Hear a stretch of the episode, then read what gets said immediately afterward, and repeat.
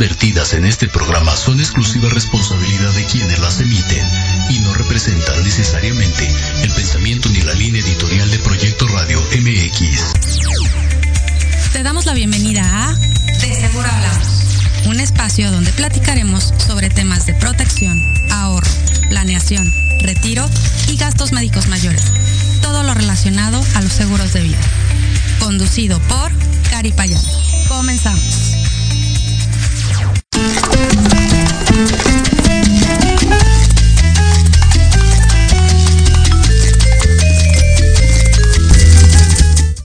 Hola, muy buenas tardes, queridos amigos, amigas. Hoy estamos en una emisión más de este programa de De Seguro Hablamos. Y hoy tengo una súper invitada que bueno, les voy a dar una reseña, igual me aviento como un cuarto de programa, pero sí es importante que sepan, egresa de la carrera de comunicación por la Universidad Iberoamericana, con una maestría en comunicación social y política por la misma universidad, diplomado en social marketing por la Universidad de San Diego, California, 10 años brindando asesoría como consultora independiente en mercadotecnia digital a firma de abogados y desarrollo en la parte de estadística en la, en la encuesta de despacho de abogados. Se inicia como asesora profesional en el 2014 en una de las compañías mejor reconocidas en el ramo asegurador en México. Desde el 2019 es fundadora y directora de su propia consultoría y uno de sus principales objetivos de vida es fomentar y difundir la cultura del ahorro, protección y educación financiera en México. Madre de dos hijas bellísimas, exitosa, empresaria, trabajadora, activa. ¿Qué más puedo decir? Blanca Ramírez, bienvenida a este programa. Qué linda presentación. Y pues yo estoy feliz de estar aquí contigo en tu programa, que pues la verdad es un espacio dedicado a hablar de lo que a veces nadie habla. Eh, seguros, ¿no? Todo el mundo sabemos que es un seguro, pero no necesariamente sabemos para qué funciona, eh, cómo sirve y pues el tema de hoy, así que pues... El tema de hoy, ¿qué tal Blanca? Historias escabrosas en seguros. Hay tanto, tanto que decir. ¿Qué tal? Totalmente es un tema que genera controversia, que genera muchísimas dudas. Y bueno, la pregunta obligada, ¿qué tan cierto es que cuando tú te acercas con una persona a hablar sobre este tema tan importante, la primera respuesta es, los seguros no pagan. ¿Con qué frecuencia te enfrentas a una situación como esta? Cuéntame, Blanca, en base a tu super experiencia, cuéntanos. Pues todo el tiempo, todo el tiempo y en lo personal, eh, pues creo que es una de las frases que más me inquietan. La, la, principal yo creo, porque desgraciadamente vivimos en un país que no se encuentra asegurado, que no es previsor, y mucho tiene que ver con esta mala fama. Así es. Pero pues más allá de seguir fomentando el repetir esta frase, es ¿qué hacemos? ¿O por qué se dice?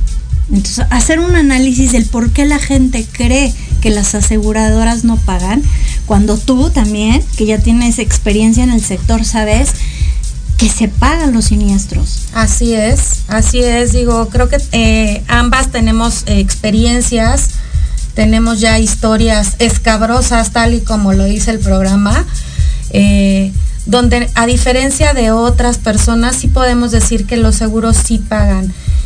Considero que no es más que una mala asesoría o un mal diagnóstico, por así llamarlo, para que suceda este tipo de situaciones. Y como dicen por ahí, ¿no? Por unos pagamos todos. Pero justo estamos ahorita, eh, pues ahí viene una oleada de asesores súper preparados, eh, con certificaciones, con cédulas. Donde también, también un nuevo... Eh, una nueva audiencia, ¿no? Totalmente. Y Tenemos gente que está interesada en, en, saber cómo funciona un seguro. Así es, y nuestra misión es justo poder brindarle a toda esta gente una excelente asesoría y poder brindarles lo que ellos necesitan. Cuéntame, Blanca, ¿tú qué, qué has hecho para que se haga esta diferencia entre si pagan, no pagan y que al final la gente se quede con un muy buen sabor de boca, lejos de decir que los seguros o no se pagan o no sirven. Bueno, pues de entrada es, es apasionarme cada día más por lo que, por lo que hago, por lo que hacemos, ¿no? Como, como grupo, como equipo, es eh, dignificar también la labor del asesor, porque muchas veces se cree que lo que buscamos es, es colocar pólizas, ¿no? Y, y, vender, y no necesariamente es así. O sea, habemos gente muy profesional que, como dices tú, no certificamos, estamos todos los años renovando nuestros conocimientos. Por algo existe una comisión que nos regula y que estamos en, el, en la labor, ¿no? Pero es una labor que tiene que ver con que la gente conozca todo lo que puede hacer con un seguro de vida, que eh, también lo entiendan como tal, ¿no? O sea, a veces se entiende el seguro de vida como se muere un familiar y entonces yo recibo una suma y ni siquiera sé si esa suma me va a alcanzar para todo, ¿no? Así es. O a quién se asegura. Entonces yo creo que parte de la labor que nosotros hacemos es eh, ir puerta a puerta, ¿no? Es esa, esa labor constante de, eh, oye, voy a hacerte una asesoría, pero no es una asesoría superficial. O sea, sabes cómo lo hacemos, tenemos el gusto de trabajar juntas. Así es. Y pues justo esta parte de, eh, oye, cuéntame, ¿no? Cuéntame un poquito cómo está estructurada tu vida, qué tienes actualmente, qué necesitas proteger y pues toda, toda la parte que conlleva el seguro que también a veces no es entendida como se, como se debe, ¿no? Sí, claro, y además también que la gente pues ya nos vea como verdaderos consultores y no como el típico agente de seguros que hace muchísimos años andaba, como bien dices, de puerta en puerta con su portafolio y su traje ya todo viejo y polvoso y o sea, como que siento que todavía hay mucha gente que tiene esta imagen del asesor. Y no, la realidad es que cada vez más estamos preparándonos para darles a, las personas pues esta, esta consultoría, este, este traje a la medida como nosotros lo llamamos y poder encontrar cuál es el beneficio de contratar un proyecto de vida, porque al final es un proyecto, ¿no? A, mediano o largo plazo, pero es literal diseñado para cada uno. Y, esa es la labor y, y sí es importante difundirlo, que, que llegue a más personas para que les cambie como todo este esquema o como toda esta ideología de la gente de seguros. Entonces, pues de verdad es un tema que a mí me, me como bien igual me lo mencionas, me apasiona este, el poder expresar nosotros como, como consultores, como asesores, todo lo que podemos aportar a nuestros clientes y a, y a los futuros prospectos. Este, no sé si tengas alguna experiencia, Blanca, que nos puedas compartir. de casos escabrosos. De casos escabrosos. o sea, seguramente sí hay en, en, toda tu trayectoria. Seguro encuentro. Claro, Cuéntanos. Eh, he vivido en, carne propia. Eh, pues en, en, todo el tiempo que yo fui agente de seguros y me dediqué a eso, pues tú también, ¿no? Al principio llegas a, a dudar y al decir, oye, y en realidad las aseguradoras pagan, ¿no? O sea, cuando entras y, y pues bueno, te dedicas a esto y dices, no, pues tengo que, tengo que comprobarlo, ¿no? De entrada uno debe de tener, eh, creo, su propia protección, porque si no, ¿con qué autoridad moral vas y le dices a alguien más que debe contratar su seguro? Y eh, pues ahí empieza la historia, ¿no? Con tus propias pólizas. Y bueno, en lo personal he tenido yo... Eh, que cobrar algunos siniestros, afortunadamente solo de, de salud, y eh, te das cuenta la labor que tiene el asesor, porque, eh, pues bueno, a lo mejor yo misma no corrí con tanta suerte, eh, aunque tuve una buena asesoría, pues no siempre el trabajo constante te permite hacerlo a la perfección o con esa dedicación, ¿no? Entonces como cliente me tocó decir, ¿cómo que no me van a pagar esto? ¿Cómo que no me van a reembolsar? Así es. Y ya que tú tomas tus propias pólizas, dices, ah, es que a lo mejor no, no se dio todo el seguimiento como se tenía que hacer y por supuesto que empiezas a ver que si tú como asesor ingresas los trámites como se deben de hacer, por supuesto que te pagan.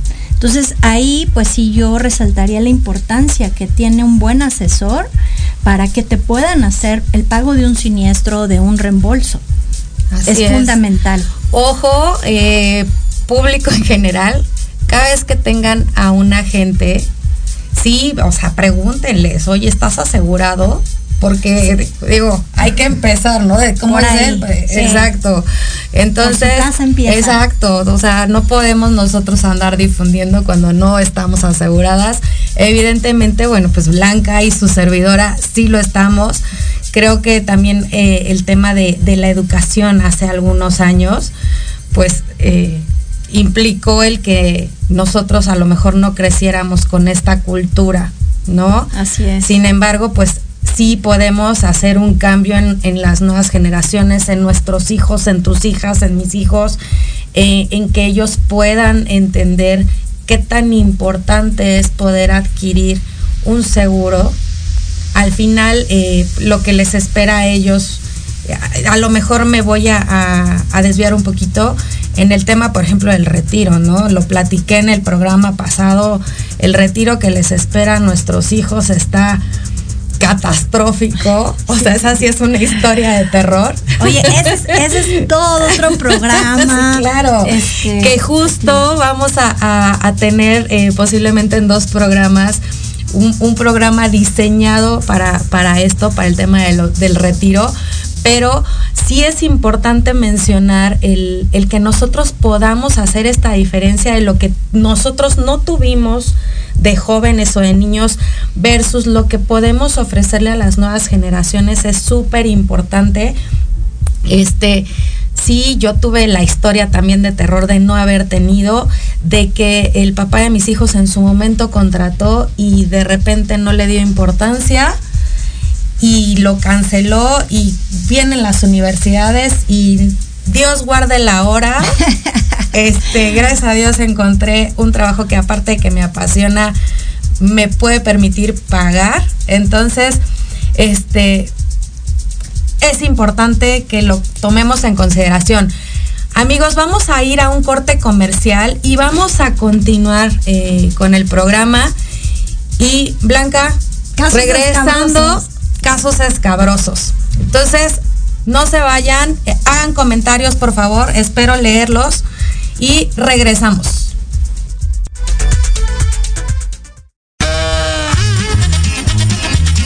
Oye, oye, ¿a dónde vas? ¿Quién, yo?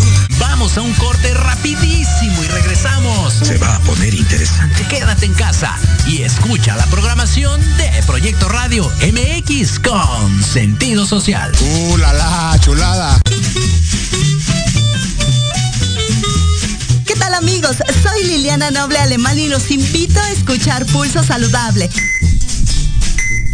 donde juntos aprenderemos cómo cuidar nuestra salud a través de www.proyectoradiomx.com con sentido social. Todos los martes de 3 a 4 de la tarde. Síguenos en YouTube y Facebook. Aparecemos como Pulso Saludable.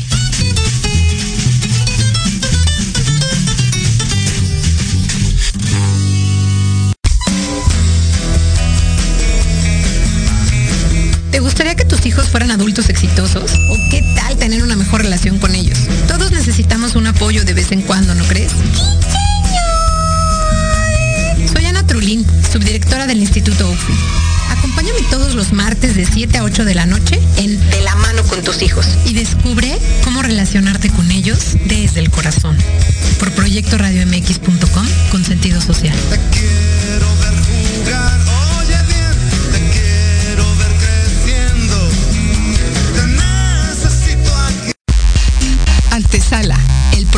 enaltecer todos tus proyectos. Te invitamos a escucharnos todos los martes en punto de las 9 de la noche. Conducido por Ariadna Vázquez y Jimena Riverol. Solo por Proyecto Radio MX. Con sentido social.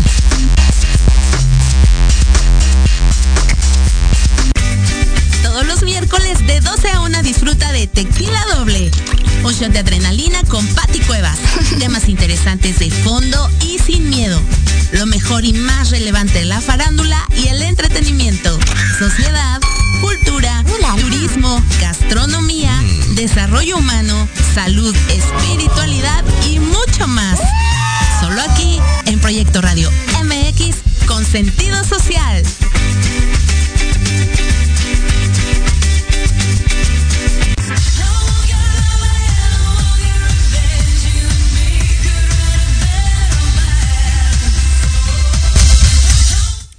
Listo, pues regresamos y Blanca, casos escabrosos.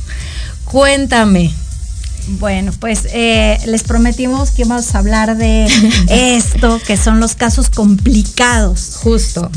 En tema de seguros. Entonces, pues como les decía antes del corte, yo viví, ¿no? Lo que es solicitar que te devuelvan eh, el pago de algún tratamiento y cuándo se da y cuándo.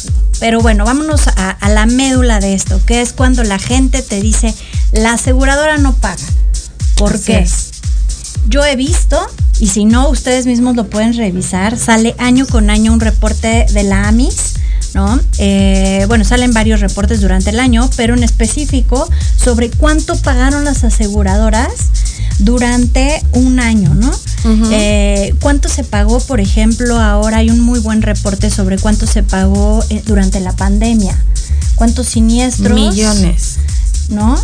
Y tanto en gastos médicos mayores como en vida. Así es. Y pues desgraciadamente se tuvieron que pagar sumas muy fuertes.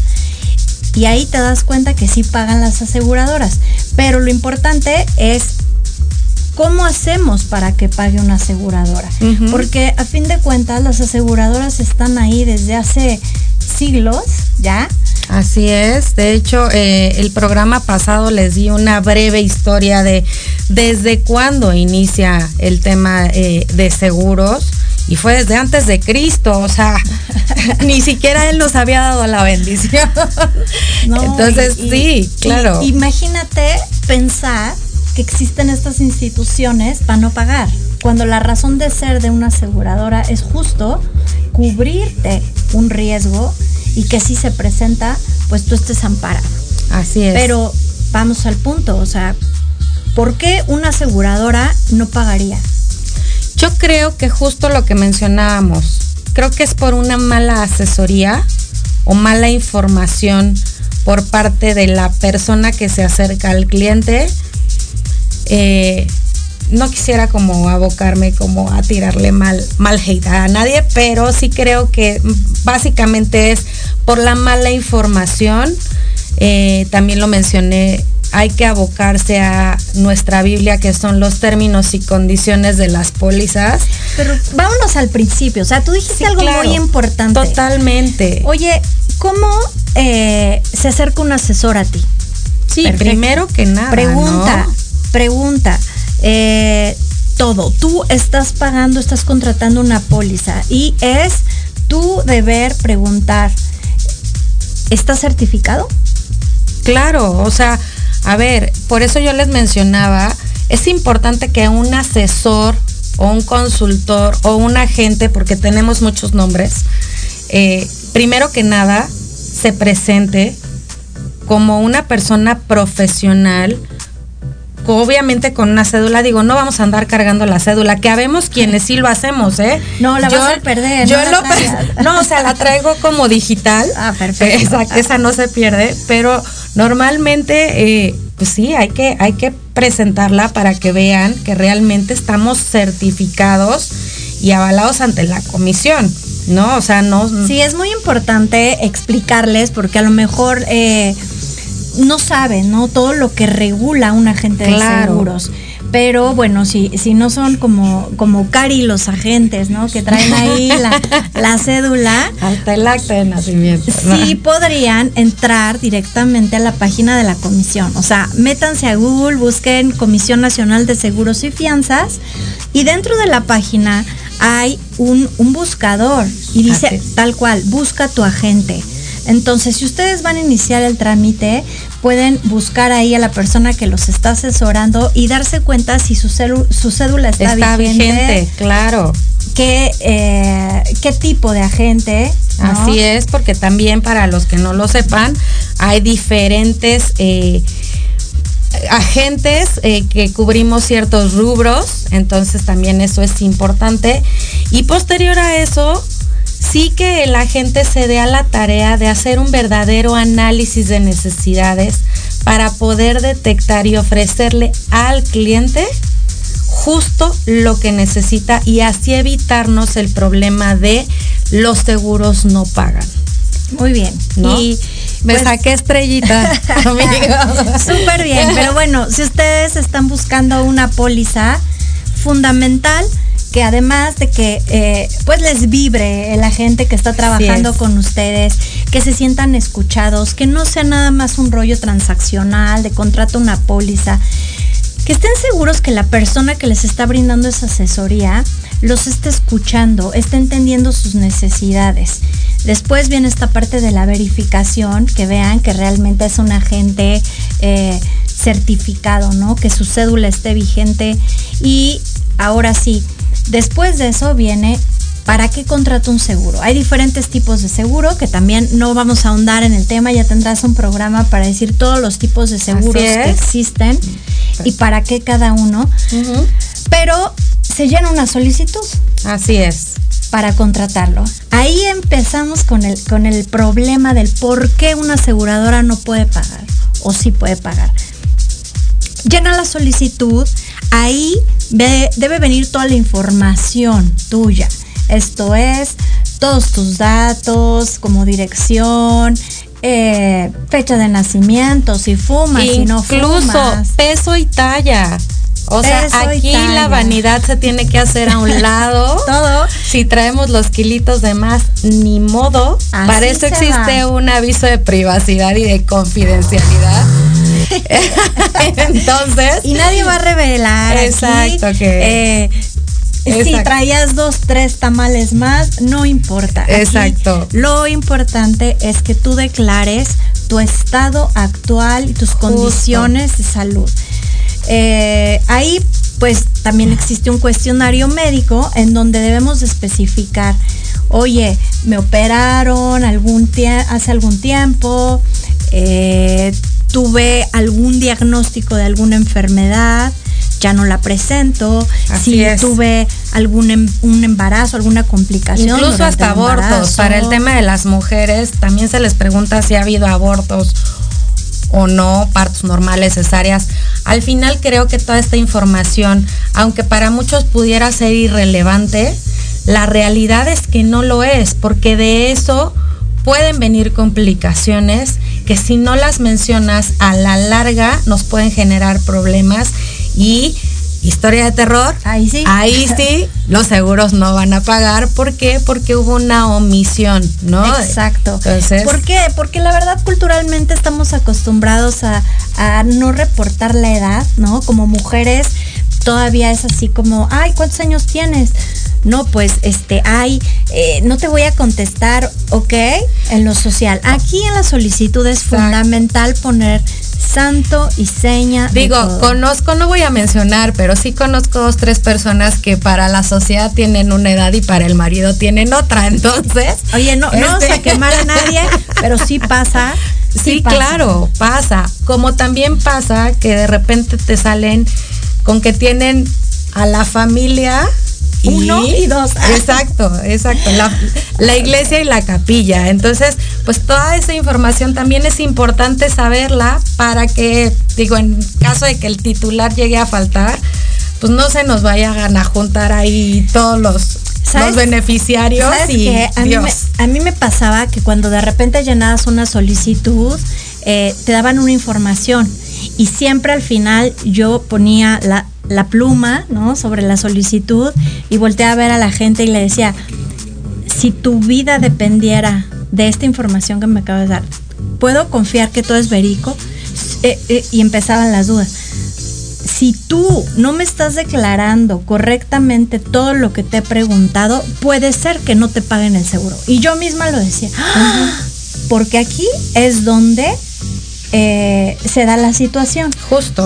Una aseguradora no te va a pagar si lo que tú estás declarando ahí no es cierto, porque estás hablando de otra persona y a la que se está asegurando es a ti. Entonces, esto es, esto es muy importante Súper importante. ¿De quién me estás hablando? Así es. Como también es importante, digo, eh, vivimos en una sociedad donde también el estatus es como importante y el querer aparentar es también importante y de repente nos salen con que ganan cierto. Ah, porque además les cuento para los que nunca han hecho como un trámite o una solicitud. Prácticamente nosotros vamos a ser como los padres. Esto es como un confesionario donde vamos a preguntarles su estado civil, su estado de salud, su estado financiero. Y esta parte también es súper delicada, ¿no? Y muchas veces nos mencionan que ganan más por querer aparentar. O menos. Sí, por temas de seguridad. O, menos, por, pero sí es importante y no porque nosotros querramos saber o seamos chismosos, o sea, sí. Pero sí somos chismosos. Sí somos chismosos, pero para un beneficio, ¿no? O sea, de hecho, un agente de seguros, o sea, debe de ser chismoso, pero al final es, es chisme como entre cliente y, y agente.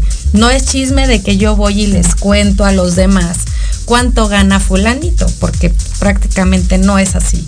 Pero sí es importante mencionar esta parte justo para poder nosotros hacer un análisis y encontrar lo que realmente necesita la persona y ofrecerle es eso, o sea, ese traje la medida. ¿Qué pasaría, no? Si ustedes llenan la solicitud y dicen, "Ay, voy a omitir que fumo, por ejemplo. Ah, para que me salga incluso más barato la póliza. Porque, o, me fumo uno a la semana o uno al mes. Es, de repente, ¿no? Estar embarazado o no embarazado. cuando, cuando dicen, no, es que fumo, pero casi no fumo. Eh, no aplica. Si tú fumas, aunque sea un cigarro a la semana, eres fumador. Así es. Pero, eh, pues es mejor declararlo como tal, al igual que declarar tu edad, tu peso correcto y si tuviste alguna enfermedad, alguna cirugía, no pasa nada. O sea, existen dentro de las aseguradoras eh, área de suscripción que se encarga analizar qué tan riesgoso es eso que te ocurrió o, tu peso, si es correcto o no. Y listo, tienes una póliza pero basada en hechos reales, en declaraciones reales. Si por ahí hubiera alguna omisión, y hubiera un siniestro, la aseguradora tiene que revisar eh, esa solicitud porque no necesariamente hay exámenes médicos cuando tú llenas una solicitud. Entonces digamos que es un contrato de buena fe en muchas de las ocasiones. Entonces, si tú omitiste información y de repente tienes que cobrar un siniestro, pues entonces ahí es donde se dan cuenta que no era verdad, ¿no? No, y viene una serie de, investigaciones y averiguaciones. Yo les voy a contar eh, una experiencia que tuve apenas hace poco de una indemnización de una persona muy cercana y literal, cuando nos empezaron a pedir toda la documentación, hasta uno de los beneficiarios me dijo, oye, o sea, es que me están pidiendo casi, casi hasta el acta de nacimiento de mi familiar que acaba de fallecer. Eh, él no había, bueno, más bien había tramitado su identificación, pero no la había ido a recoger y a mí me, me da la identificación que pues presentaba normalmente y de repente la compañía me dijo, oye, hay dos identificaciones, o es un homónimo o tiene dos identificaciones registradas. O sea, realmente la compañía sí se da la tarea de hacer toda una investigación previa antes de pagar una indemnización, ¿no? Al final, efectivamente, el cliente, el beneficiario, sí había ido a tramitar su, su identificación, pero no había ido a recogerla. Y bueno, ya tuvo que ir, ingresamos la nueva identificación, que al final eso era lo único que nos estaba frenando para que se les pagara pues lo que su familiar les había dejado. Este, y todavía, de hecho, eh, él me dijo, ¿sabes qué? Yo creo que ni siquiera me van a pagar lo que dicen, yo creo que voy a cancelar. Entonces, cuando se les entrega la suma asegurada, que fue en un periodo de 30 días, que es lo que normalmente se tarda en pagar una compañía, en lo que hace toda la investigación y el trámite son 30 días, a ellos le pagaron el día 32 y fue justo por este tema de la identificación.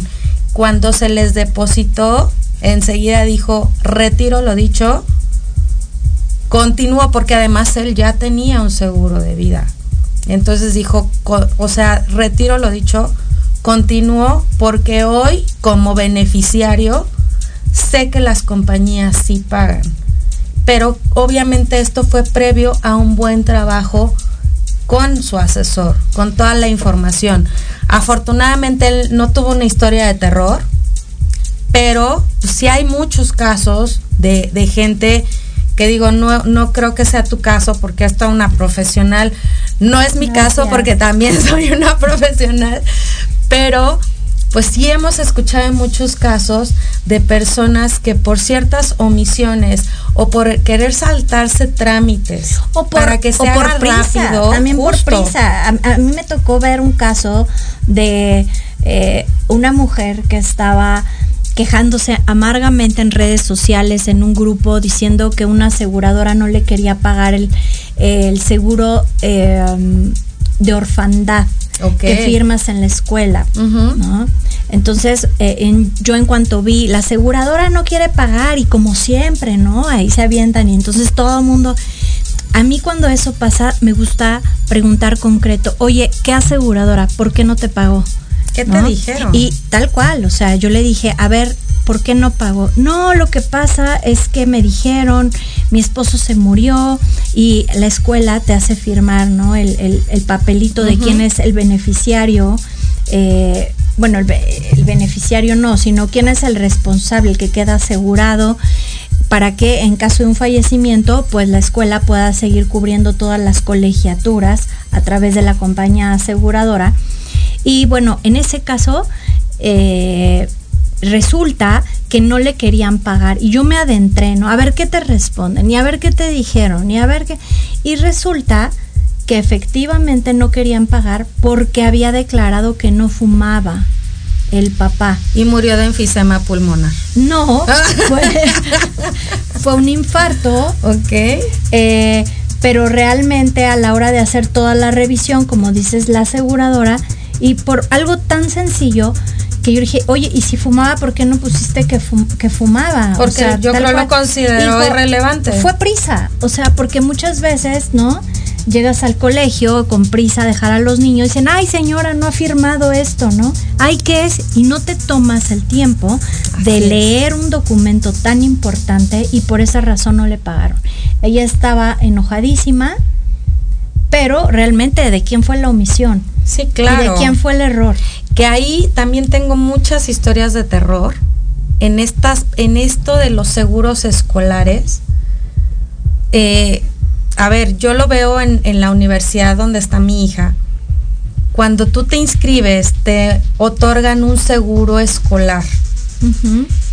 Nadie, o por lo menos el 95%, se da la tarea de ver qué seguro escolar es, con qué compañía es, la suma asegurada, qué te cubre y bajo qué condiciones. Simplemente sabemos que nos están cobrando un seguro escolar dentro de la inscripción y hasta ahí. Pero ¿qué creen que llega COVID?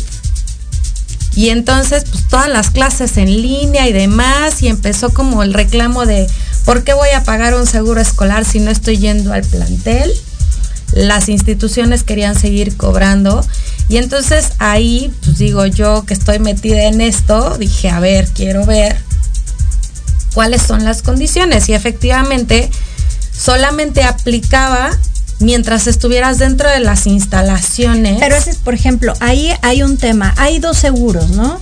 Eh, todos, los, todos los colegios están obligados a tener Así es. un seguro contra accidentes y hay otro que es el de orfandad, ¿no? Entonces, eh, bueno, el de accidentes, pues sí, a lo mejor en este periodo de tiempo habría que evaluar si los alumnos estaban eh, dentro de la, de la instalación o si hay algún traslado. Sí, eh, porque te cubrían como 5 kilómetros a la redonda. Sí. Pero obviamente en horario escolar, ¿no? O En horario escolar. Sí, si fin de semana pasabas por ahí y te pasaba algo, pues obviamente no te lo cubría. Pero, por ejemplo, el seguro de orfandad no tiene nada que ver con que estés o, o no estés dentro de las instalaciones. Depende, depende la, la universidad. depende la universidad. Y sí, mucha- muchas eh, instituciones te juntan el de protección y el de orfandad. Y en este caso que hubo desgraciadamente muchos decesos en este, en este, en esta época de pandemia y que muchos alumnos se quedaron pues eh, sin sus papás o sin por lo menos el la persona que, que cubría con, con los gastos escolares, ahí eh, pues el seguro sirvió para dos cosas, hubo muchísimas demandas y yo sí me di a, la- a la tarea de averiguar por qué no estaban pagando, ¿no? Y muchas veces era porque tenían adeudos en, en temas de colegiatura, porque había ciertas omisiones, porque la edad no estaba correcta, las fechas de nacimiento. Exacto. Entonces, yo sí les diría ahí, sí, cuando hemos investigado a fondo, cuando viene un tema de no me pagó el seguro, es meterte al mar te vuelves investigador y al menos, privado, sí, literal. al menos en mi caso, todas esas investigaciones que yo he hecho me he dado cuenta que tienen que ver con la omisión, Omisión por parte del solicitante. por parte del solicitante. Así Entonces es. es fundamental llenar bien estas solicitudes y no ocultar información, porque a fin de cuentas estás llenando un contrato que debe de venir tal cual. El nombre de los beneficiarios también es muy importante, siempre preguntar, oye, ¿cómo se escribe en su acta de nacimiento? ¿no? Porque muchas veces, oye, yo dejo a mi mamá y se llama María del Rocío. Pero ¿no? en la en el acta dice- aparece MA. o dice Rocío nada Ajá. más y entonces no estamos hablando de la misma persona. Así es. Entonces, de verdad, eh, es algo que tenemos que hacer con toda conciencia para después evitar estos problemas. Y yo te podría decir que más allá de que paguen las aseguradoras, eh, vamos a entrar en otro tema muy, muy interesante también que tiene que ver con lo escabroso, las exclusiones. También buenísimo. Muchas veces Cuéntanos, Blanca, ¿qué es una exclusión? Bueno, pues una exclusión es tal cual una cláusula del contrato en donde dice que un eh, seguro te cubre, ¿no? Lo que está indicado en la carátula de tu póliza, pero también hay cosas que no están cubiertas. Esas son las exclusiones y puede ser que sean eh, propiamente bajo los términos del plan que estás contratando o por alguna razón que no quiera cubrir la aseguradora. Un riesgo, por ejemplo, eh, puede ser que por sobrepeso la aseguradora diga, ah, te voy a asegurar tal cual está el plan, pero te voy a excluir todo lo que tenga que ver con el, el- el sobrepeso, ¿no? Digámoslo Ujú. así. O te excluyeron porque ya había una preexistencia, que ese es otro tema, ¿no? Ya tenías una enfermedad previo a contratar el seguro y no te lo voy a cubrir, pero todo lo demás sí. Y resulta que muere por eso que ya tenía antes de contratar la póliza. Pues no, la aseguradora no le va a cubrir eso. Así es. Y la exclusión tiene que ver, por ejemplo, con, eh, dice ahí, tal cual, eh, si venías manejando en estado de ebriedad, no te va a cubrir el seguro. Y de- resulta que chocó, pero porque venía alcoholizada la persona. Sí, o con se había metido ahí algún estupefaciente. o venía o- la fiesta, lo, lo que sea. Y el tema es, no, no me pagó la asegurada. Pues no, porque si él no venía manejando, digo, venía en estado de ebriedad, pero no venía manejando. Venía manejando el amigo, la esposa, el esposo. ¿Ahí cómo aplica? Ahí entramos en, en casos, eh, ahora sí que muy, muy puntuales, ¿no? O sea, ahí como tal la exclusión es si fallece a consecuencia del estado, pues entonces no lo va a cubrir la aseguradora. Si fallece a consecuencia del accidente porque se golpeó la cabeza, no sé, entonces ahí sí digo, venía happy, pero el fallecimiento fue a causa de otra situación. Y también es muy importante eh, ver todas estas preexistencias médicas, son fundamentales, porque a veces tiene que ver con que eh, yo ya eh, era diabético, por ejemplo, y yo dije que no, que nunca había tenido un tema de diabetes. Entonces, cuando muero, ¿no? Y digo, ah, págame aseguradora, pues no te va a pagar, no te va a pagar porque tú omitiste esa información. Sí, porque cabe mencionar que así como los bancos, digo, yo lo, yo lo explico así a mis clientes, así como los bancos manejan un buro de crédito, así las aseguradoras manejan un buro médico. Entonces, es importante porque al final si tú ya te habías hecho exámenes previos en laboratorios privados, pues todo eso queda registrado en un expediente y al final las aseguradoras pues, se van a dar la tarea de hacer su averiguación y, híjole, sorpresa, va a aparecer que este diagnóstico apareció antes de la contratación de su seguro. Amigos, vamos a ir al último corte comercial y vamos a continuar con este tema que la verdad nos genera muchísimas dudas, pero ahorita para eso estamos Blanca y su servidora para podérselas aclarar. Así que unos minutitos y regresamos con ustedes para continuar con historias escabrosas de seguros. Regresamos. Proyecto Radio MX, tu opinión es importante. Envíanos un mensaje de voz vía WhatsApp al 55 64 18 82 80 con tu nombre y lugar de donde nos escuchas. Recuerda 55 64 18 82 80. Ahora te toca hablar a ti.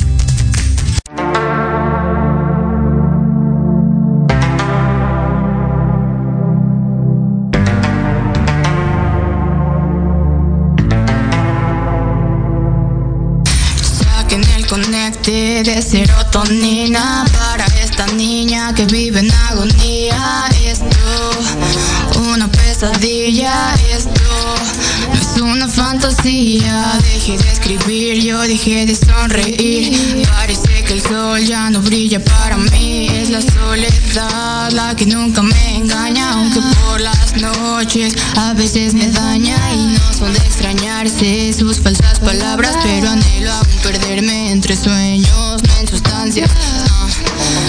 Buscas la eutanasia, aprovecha que estás vivo y deja tu arrogancia. Eso pienso cuando veo mi reflejo en el espejo. Yo estuve ciego, pero ahora miro el cielo, me encuentro pleno.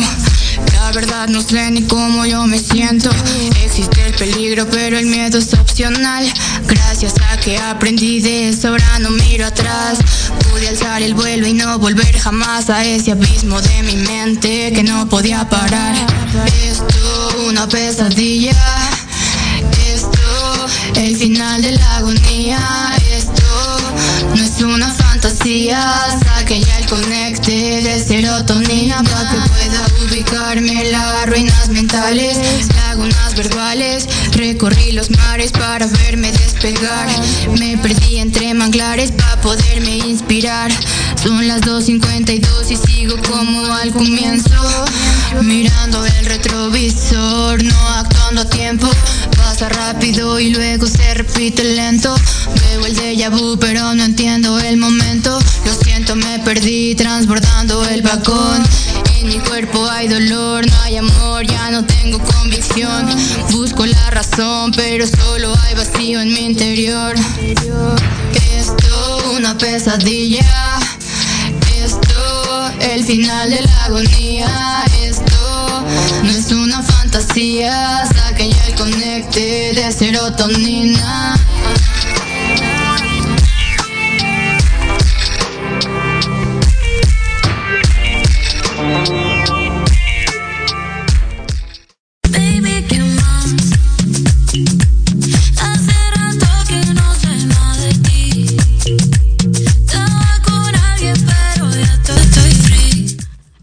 Amigos, pues regresamos y retomando esto de nuestras historias escabrosas y lo que mencionábamos antes del corte, las exclusiones. Yo ahí tengo una duda, Blanca. A ver, tú dime. Por ejemplo, una persona con sobrepeso. Pues sí, se echó ahí el año sabático y subió unos kilitos, obviamente lo menciona en la solicitud Incluso la compañía le dice, ¿sabes qué? Quiero hacerte exámenes médicos para ver cómo andas del colesterol, triglicéridos y demás. Y resulta... Porque tu peso me indica. Exacto, porque entre tu peso y la estatura como que no hay una congruencia. Y entonces, pues resulta que sí sale elevado en estos niveles y la compañía decide extraprimarlo. Extraprimarlo, que extraprima es cobrarle un porcentaje más de lo que él iba a pagar o esta persona iba a pagar de manera inicial. Entonces se le cobra un, una extra prima. Incluso pudiera quitarle alguna cobertura. O aquí entra la parte de exclusión donde dice, corres riesgo de algún infarto al miocardio porque traes el colesterol elevadísimo y entonces no pienso cubrirte nada. Ahí, ¿qué pasa? Yo, por ejemplo, vamos a suponer que yo soy esa persona con sobrepeso, colesterol elevadísimo, extraprimada, los tacos de tripa dorada buenísimo. Claro que no, pero bueno. Pero bueno, al final yo entro como en un programa de nutrición, me super aplico ejercicio y al año siguiente que viene el aniversario de mi póliza, hay una... Cuéntame ahí eh, qué pasa. Ok.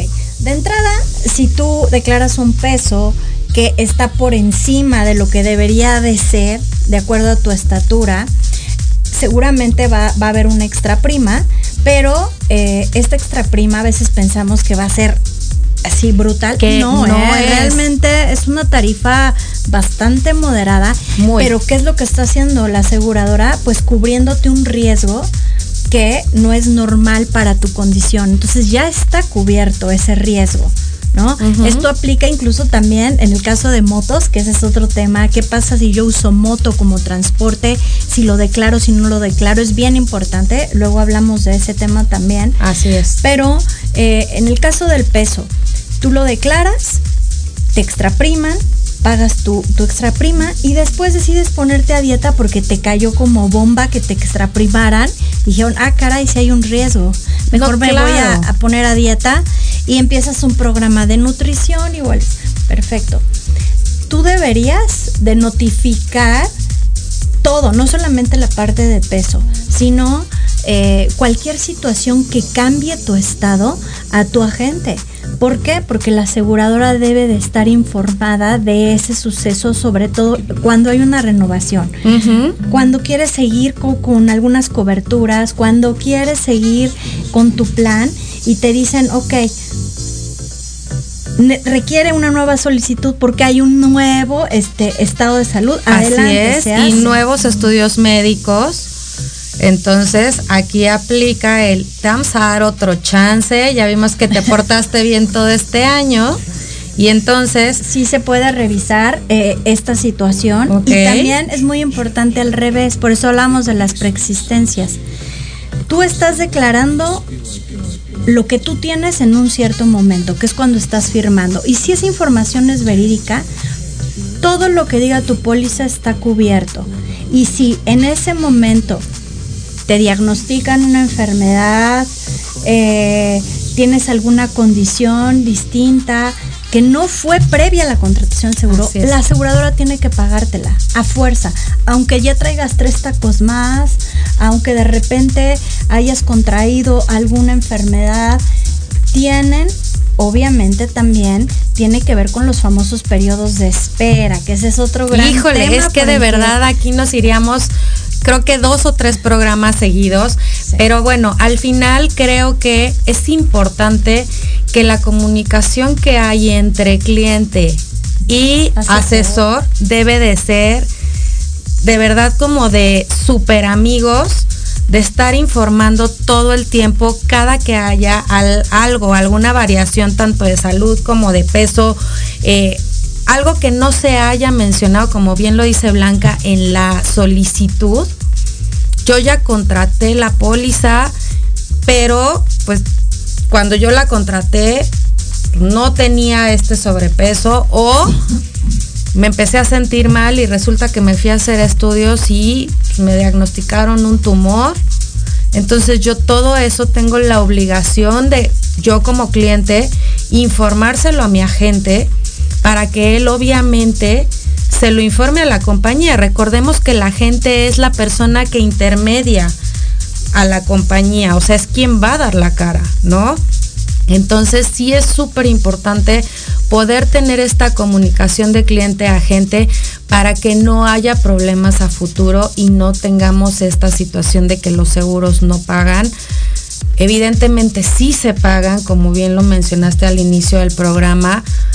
¿Cuántos millones no están reportados de que las compañías de seguros en general han pagado y han indemnizado a miles de personas. Aunque no aplique, porque aquí, aquí sí quiero eh, contar una historia que yo en lo personal viví. Ok.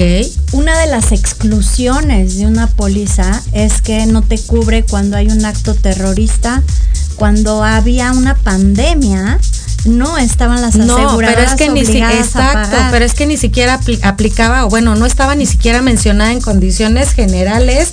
tal cual, sí había una cláusula que excluía actos terroristas y pandemia. Ok. Y entonces, eh, cuando surge la pandemia por COVID, las aseguradoras dicen, bueno, hay que ajustarlo. ¿Qué va a pasar? Porque obviamente hay un chorro de gente asegurada y hay que, hay que indemnizar cuando no necesariamente había una obligación por parte de las aseguradoras. Y poco a poco cada una de las aseguradoras fue avisando el trato que se le iba a dar, después de cuánto iba a ser periodo de espera. Sí, que ahí fue variado entre compañías, ¿no? Había unas que se tardaban 30 días, otras el día uno, otras tres meses después, pero sí, al final se cubría, ¿no? Y algo similar sucedió en el famoso 11 de septiembre, Cara, no, eh, bueno. Acto terrorista. Así es. Y se indemnizaron a todas las personas que, estaban, fallecieron. que fallecieron, que estaban aseguradas. Entonces, ahí te das cuenta cómo cuando una compañía te cubre, incluso cuando a veces pudiera haber un tema de exclusión y se puede asegurar, ¿no? Entonces, eh, sí creo que es bien importante desmitificar todo lo que gira en torno a, una aseguradora, a un agente de seguros y a una persona que está haciendo bien las cosas. Ahora, que si sucediera que no se le cubriera a alguien por alguna razón, vale toda la pena darle el seguimiento y ver en dónde es donde nos está eh, pagando y por qué razón. Así es. Entonces, no estamos diciendo, oiga, no, todo aquí, no todo está escrito, hay que hacer un verdadero análisis, hay que evaluar cada caso. Hay que ser profesional. Y entenderlo. Así Otro gran tema, eh, ¿qué pasa si me suicido? No, bueno, que ese tema, digo, no sé si a ti te ha pasado, pero a mí sí, en algún momento, cuando yo estoy haciendo toda esta parte de la solicitud y de las preguntas, me ha tocado que tres personas, literal, me han preguntado, si me suicido, ¿les van a pagar a mis beneficiarios? enseguida fue voltear y decir, o sea, ¿tienes, ¿tienes pensado hacerlo? O sea, sí se ha prestado a esto. Tan es así que las aseguradoras ya tienen cubierta esta parte. Entonces, rapidísimo, cuéntanos cómo procede en caso de un suicidio. Perfecto. Pues justo el suicidio no se cubre ¿Por qué? Porque es un acto premeditado y tú estás contratando una póliza para cobrar una suma asegurada y eso es un fraude tal cual. Pero, ¿qué pasa si tú tienes después de dos años contratada una póliza y por algún tema de salud, depresión, eh, que también tuviste que haber declarado si es que ya algún tema mental? Entonces, sí te lo cubren. ¿Por qué? Porque dos años es el famoso periodo de, disputabilidad de una póliza. Es correcto. En donde la aseguradora tiene todo el derecho de rescindir el contrato por alguna omisión o falsa declaración. Pero sí, si tú te suicidas después de dos años. Se lo cubre. Entonces, cubierto. pues bueno, se nos fue el programa rapidísimo. Blanca, ¿cómo te encontramos en redes sociales? Eh, bueno, yo estoy como eh, Blanca Ramírez en cualquiera de las redes sociales y Friada27, Instagram, ayanti.mx es el nombre de nuestra consultoría. Perfecto, síganla y bueno, pues acá estamos como Cari Payani Consultores, Instagram y Facebook. Muchas gracias. Yo creo que el próximo programa vamos a continuar con la segunda parte de este tema y pues nos vemos el próximo martes. Recuerden de 3 a 4 en De Seguro Hablamos. Blanca, muchísimas gracias. Un placer. Gracias, Cari. Hasta luego. Sí, asegúrense y búsquenos cualquier duda. Aquí andamos. Les mando un fuerte abrazo, un gusto saludarlos. Nos vemos el próximo martes en De Seguro Hablamos. Bye.